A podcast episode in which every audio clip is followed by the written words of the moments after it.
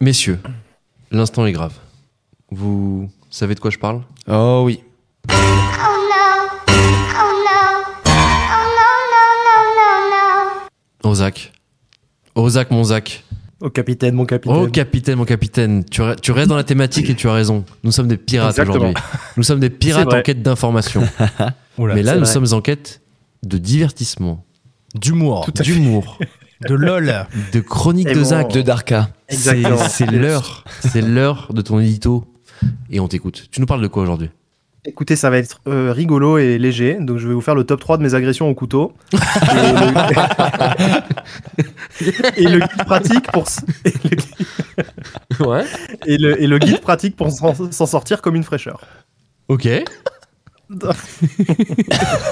Vas-y, vas-y, on t'écoute, on est là. On est là, Ok, promis. je... Alors déjà, je vous préviens, on va commencer sur des bonnes bases, pas de préjugés sur Marseille, parce que la plus violente de mes agressions, elle a eu lieu à Paris, déjà. Ah. Ok. Donc, Ok. l'agression, je vais vous calmer un peu. L'agression au couteau aujourd'hui, c'est un peu comme le béret et la baguette de pain en France, ça fait partie du patrimoine national. le couteau, ça, ça pique et ça tue, et je trouve le niveau d'information à ce sujet vraiment insuffisant au vu de la fréquence d'utilisation détournée de ce bel instrument, qui à la base était dédié à la cuisine et à la botanique. C'est vrai. Donc pour ma part, euh, c'est une bonne petite euh, quinzaine d'agressions que j'ai vécues depuis que j'ai l'âge d'aller tout seul au cinéma. Ouais. Donc euh, déjà j'en ai vécu et surtout je me suis sorti sans un cocard ni une hémorragie. Donc je dresse ce feedback qui n'est qu'un retour d'expérience subjectif. Bravo. Bravo. Donc je, c'est subjectif, je préviens, je suis absolument pas responsable de ce qui vous arrive. Il y a deux inconnus qu'il ne faut pas négliger, la chance et surtout le talent. Donc vrai, euh, tout commence par euh, une approche et généralement les agresseurs sont polis. Parce que la phrase universelle c'est toujours la même. Euh, excuse-moi, C'est mignon, excuse-moi, n'empêche. Une agression qui commence par excuse-moi, c'est comme si t'es à table, tu manges la dernière part de tarte, et en regardant tout le monde, tu dis quelqu'un veut le dernier bout Quelqu'un veut dans le bout Ouais. Très C'est c'est marrant, et vu comme, les, comme ça, les choses elles sont simples. Le mec il te dit excuse-moi, on serait tous tentés de répondre alors non, déjà tu ne donnes pas d'ordre. On dit je te prie de bien vouloir m'excuser, et surtout qui t'a donné le droit de me tutoyer? Donc je veux pas t'excuser déjà, et je ne poursuivrai pas cet échange. Ouais. Donc, alors autant vous dire qu'en face, c'est pas un militant Greenpeace. Du coup, on oublie l'hypothèse de réponse euh, et on passe directement à la step 2, et c'est là que tout se joue. Et en fait, c'est entre votre ego et vous-même. Je m'explique. Vous détectez quatre mecs qui vous suivent depuis 5 minutes, traversent sur le même trottoir que vous, ils accélèrent le pas pour arriver à votre niveau. Tout le langage non verbal ici laisse apparaître une volonté d'interaction non pacifique. En réalité, jamais quelqu'un traverse la rue et vous course 5 minutes pour vous demander l'adresse d'un resto ou d'une rue. C'est c'est Et c'est là qu'intervient l'ego. Au premier excuse-moi, on pourrait se barrer en courant direct en fait. Et Oui. contrairement à ce qu'on pense, les mecs n'auraient jamais, presque jamais la motivation de vous suivre en courant. Ils seraient déjà surpris par le fait que vous répondiez même pas. Ils auraient la flemme, ils diraient bah, il est parti en courant, hein, c'est une dinguerie quoi. Mais on ne le fait pas parce qu'on a peur de passer pour des gros peureux. Donc on se retourne et on sort notre plus beau oui. Oui. oui.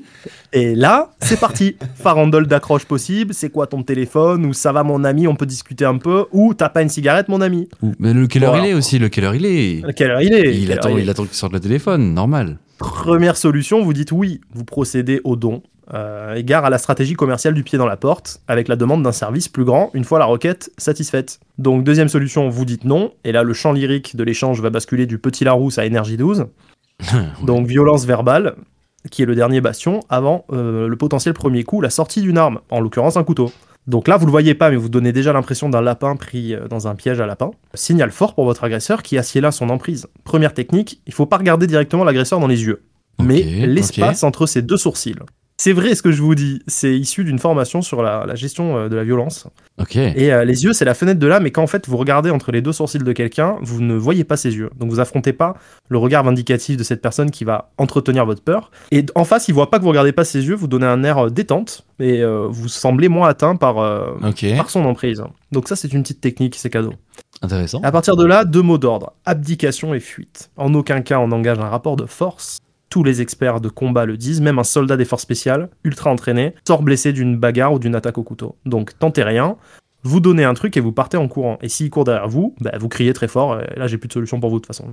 C'est flou, ça- Merci beaucoup. c'est flou, ça garantit rien, mais je vous donne des bases. Après, selon votre degré de créativité, vous pouvez tenter une dinguerie, et c'est moi, c'est mon cas généralement. Sur mes agressions couteau, il y en a deux qui ont fini avec euh, deux issues très cocasses. La première, donc les sept mecs qui étaient autour de moi, qui m'avaient abordé avec des tournevis, et c'était pas pour les aider à monter un meuble Ikea, Oh, bah alors. ils- ils ont finalement renoncé à me dérober en disant, je cite, Non, en vrai, t'es trop rigolo, on va rien te faire. Bonne soirée, mon ref. Bonne soirée, mon ref. Ah ouais. Ouais. Je saurais pas vous dire ce que j'ai foutu, mais j'ai fait des blagues et ça a marché. Et petite euh, anecdote, ça s'est passé devant la, la cité Saint-Jean-du-Désert euh, de Joule Ah, en, 2000, euh, en 2011. Ouais, ouais, ouais. La deuxième, et là je suis pas peu fier, j'ai fini avec mon agresseur qui me pleurait dans les bras. En quoi? Comment ça? Là, ouais, Ah là ouais. c'était une dinguerie avec le couteau. euh, aussitôt le couteau sorti, j'y suis allé au talent, j'ai sorti la carte psy et j'ai direct contre-attaqué en lui demandant, en gros, si sa mère l'avait abandonné dans son enfance. ok. C'était complètement risqué, c'était de la psychologie de PMU, ça aurait pu le déclencher encore plus. Ah ouais, ça aurait pu- ça aurait être pire, ouais. Et sur le moment, je l'ai senti comme ça, et là, je suis allé, et j'ai- quand même filé 10 balles. Ah, Ah ouais. mais par compassion, Ouais, par empathie. Mais pas sous la contrainte. ouais, par empathie, ouais. Oh, c'est dur, c'est dur. Mais je dois jouer carte sur table euh, sur la plus récente de mes agressions, dédicace à mon pote Allen qui l'a vécu avec moi. Oui. Je ne dois mon salut qu'à l'intervention d'une deuxième bande, à l'éthique de travail différente, abordant à peu près la première sur ces termes. Wesh, à 9 contre 3, vous avez pas honte? Ah, Ils ont ouais. fini par se mettre sur la gueule et on a pu partir. Et ça, c'était à Paris, les gars, donc euh, Ah, coucou de Marseille. bien. hein. C'est vrai, à Paris, à Paris. Donc en conclusion, par ces 23 heures, on privilégie les taxis.